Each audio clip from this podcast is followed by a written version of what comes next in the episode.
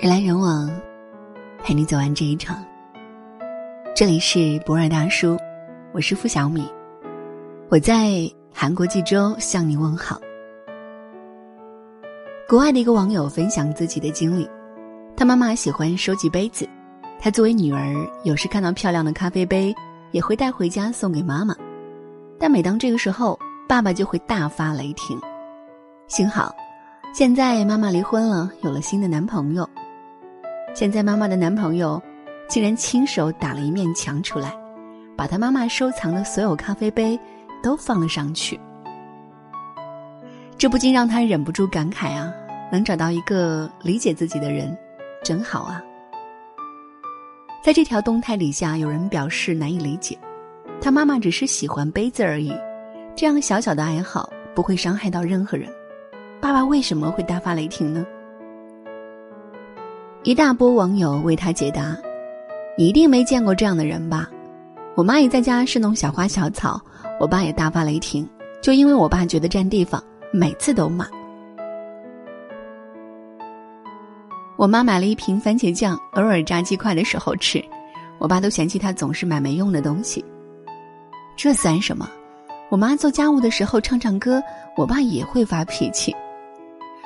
我爸把他认为不需要的东西都看作垃圾，我妈买个净水器他骂，买空气净化器他骂，诸如此类。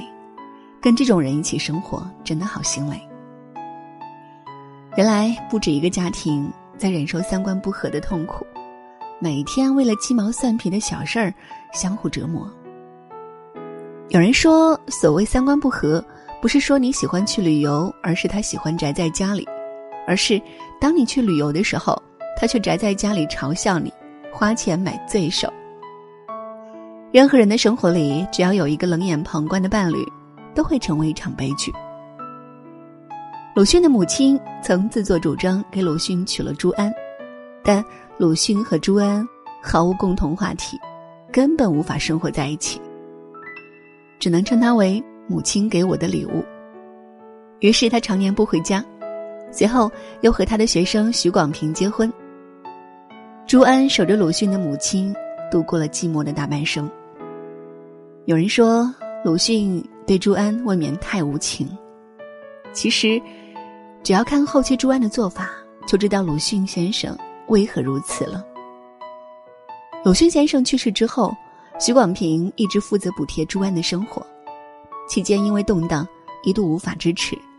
这时，朱安竟然打算卖掉鲁迅珍藏的书籍。他完全无法理解他口中的大先生，不明白他的事业，更不知道这些书籍究竟意味着什么。而鲁迅，偏偏是一个追求精神共鸣的人。他曾在文章中提到，自己有一位叔祖喜欢养花，尤其喜欢养珠兰，但他的太太却性情古怪，经常把衣服晾在珠兰上，珠兰折了，还要愤愤的咒骂。鲁迅充满同情的感慨，他是一个寂寞的丈夫。正是因为不愿成为那样一个寂寞的丈夫，他才会把朱安放在一边，选择许广平吧。很多人不喜欢“移情别恋”这个词，认为是对感情的侮辱。在他们看来，既然选择了一个人，就应该无条件的天长地久，从一而终。这当然是一种美好的愿望，而现实却往往不能和愿望一样简单美好。人生原本就只一个试错的过程，勇敢尝试去爱是一种成功，发现不适合之后能够勇敢离开也是一种成功。我大学一个同学，二十多岁，家里一直催婚，受不了压力，随便找个人嫁了。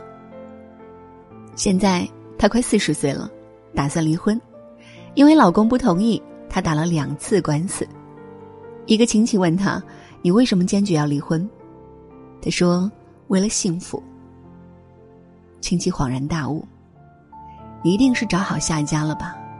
他说：“没有。”亲戚用过来人的口气劝他说：“婚姻就是这么一回事儿，就算换一个，你能保证下一个就是对的人吗？”同学回答：“你说的没错，我不能保证下一个就是对的，但我能保证这一个是错的。”只有放下错的，才有机会去寻找对的。所以说，千万别看不起那些离了婚的人，他们都是真正的勇士。结婚不一定是为了幸福，但离婚一定是。前段时间，贾静雯去参加大女儿吴桐妹的毕业典礼，并和前夫孙志浩同框合影，很多人称赞贾静雯的大度。其实，如果我是贾静雯，我也可以这么大度，因为她现在过得太幸福了，好吧？自从和孙志浩离婚之后，贾静雯在追求幸福的道路上，就走上了人生巅峰。她先是遇上比她小九岁，却把她宠上天的修杰楷，随后又接连生了两个可爱的宝宝。如今的贾静雯，每天生活在老公的宠溺和女儿们的笑声里，有什么理由放不下过去的恩恩怨怨呢？真的，越幸福的女人越大度。我见过所有苦大仇深的女人，基本上都是对婚姻不满意，却又因为种种原因。而选择继续的那一种，他们活在冷漠和刻薄当中，像缺了水的植物，不知不觉就脱落了羽叶，活成张牙舞爪的模样。他们甚至忘记了被人宠、被人爱是一种什么滋味。这就像文章开头那个喜欢咖啡杯的妈妈，她在离婚之前遇见一个漂亮的杯子，需要第一时间考虑，我把它带回去。我老公会不会骂我？而离婚之后，她终于发现，这世上不单有会为了一只杯子而发脾气的男人，也有愿意为他打造一整面墙壁来放杯子的男人。不把错的那个人请出你的生命里，你永远不知道遇见对的人可以有多幸福。人来人往，陪您走完这一场。这里是不二大叔，我是付小米，晚安。在晚风吹拂的晚上，第一次让我听到他的声音，而我却不知说些什么。是谁在温暖你？有谁会让我觉得这未来还有期盼？我就会带他去远行，在这晴朗的晚上，我想明天醒来的第一缕阳光，一定会像梦里一样明亮。张同学呀，张同学，我真的很高兴能认识你。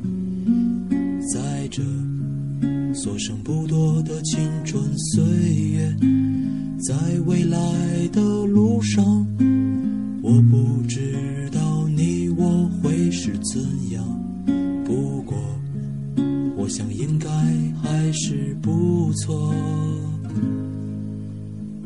时间也不早了，我想你也应该睡了。